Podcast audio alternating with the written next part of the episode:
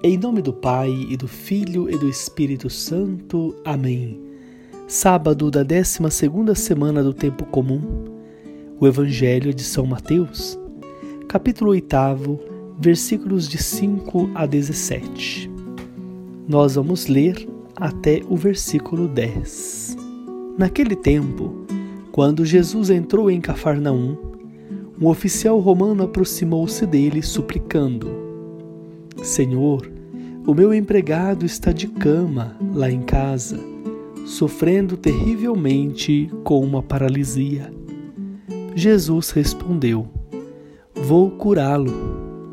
O oficial disse: Senhor, eu não sou digno de que entres em minha casa. Dize uma só palavra e o meu empregado ficará curado, pois eu também sou subordinado e tenho soldados debaixo de minhas ordens. E digo a um: vai, e ele vai, e a outro: vem, e ele vem. E digo ao meu escravo: faze isto, e ele faz. Quando ouviu isso, Jesus ficou admirado e disse aos que o seguiam: Em verdade vos digo, nunca encontrei em Israel alguém que tivesse tanta fé. Caríssimos irmãos e irmãs, este capítulo poderia ser por nós intitulado A Fé do Pagão. É importante nós recordarmos que, pouco a pouco, os pagãos, ou seja, aqueles que não eram judeus, foram abraçando também a fé e era necessário que a comunidade para a qual Mateus dirigia sua palavra abrisse também o seu coração para acolher as pessoas que vinham de outras culturas.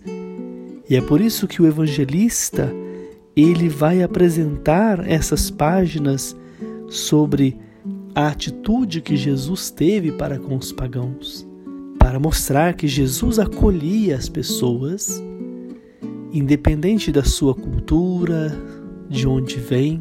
E mais ainda, essa passagem de hoje recorda para nós o elogio que Jesus fez a este homem, este oficial romano. Ele manifestava uma profunda fé, uma fé tão genuína, uma fé tão pura que recebeu o elogio de Jesus. Assim nós podemos compreender também que o que Jesus procura é um coração de verdadeira fé.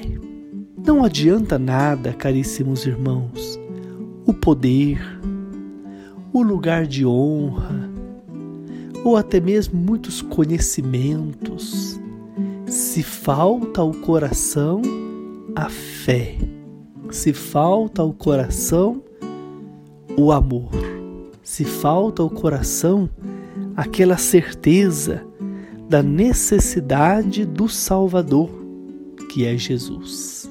E como nós dizíamos já em uma das nossas meditações nesta semana, unir fé e vida.